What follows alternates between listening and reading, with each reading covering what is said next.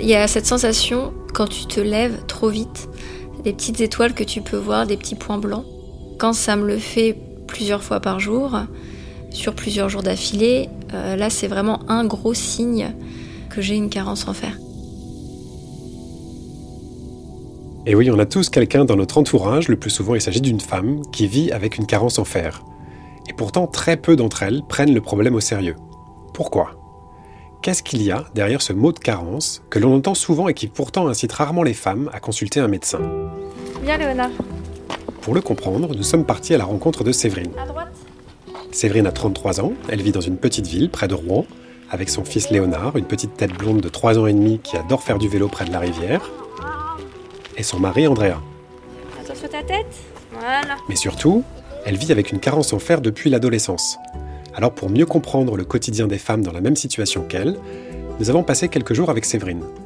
Elle nous a raconté ce qu'elle faisait pour vivre avec le manque de fer et comment les premiers symptômes sont arrivés. Pour elle, ça commence un jour alors qu'elle n'a que 13 ans.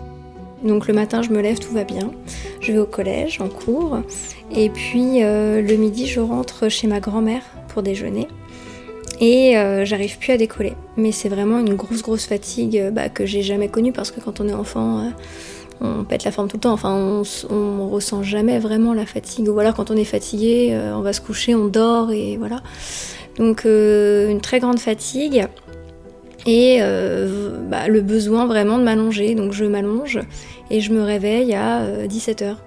Donc je sèche les cours parce que voilà, je suis fatiguée et je tiens pas debout.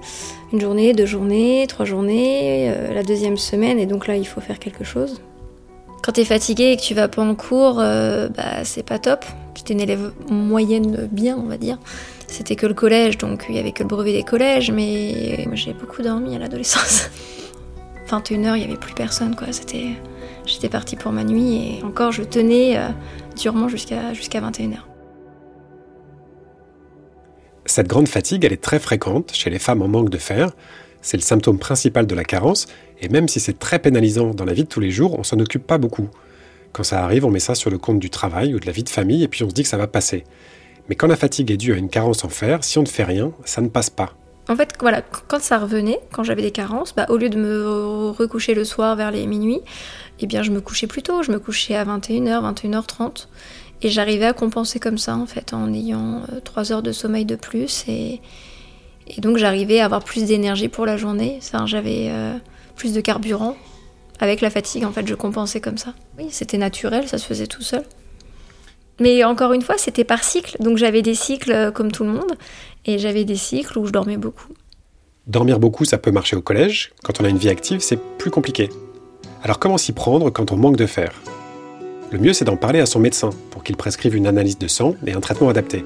C'est ce qu'a fait Séverine, et puis comme beaucoup de femmes en manque de fer, on lui a aussi conseillé de modifier son alimentation. Résultat Qu'est-ce que j'ai mangé comme boudin noir Deux repas par semaine, euh, des boudins noirs, oh, allez, un ou deux. Mais en vrai, je, je sais pas si ça marche. Réponse à la question dans le prochain épisode. Et si je manquais de fer, c'est l'histoire d'une carence en fer proposée par les laboratoires Pierre Fabre. Depuis les premiers symptômes jusqu'au traitement en passant par l'alimentation et les bilans sanguins, retrouvez toutes les étapes par lesquelles est passée Séverine, comme beaucoup de femmes qui décident de s'attaquer un jour à leur carence en fer. Pour plus de conseils pratiques et d'informations utiles sur la carence en fer, rendez-vous sur le site www.parlenfer.fr.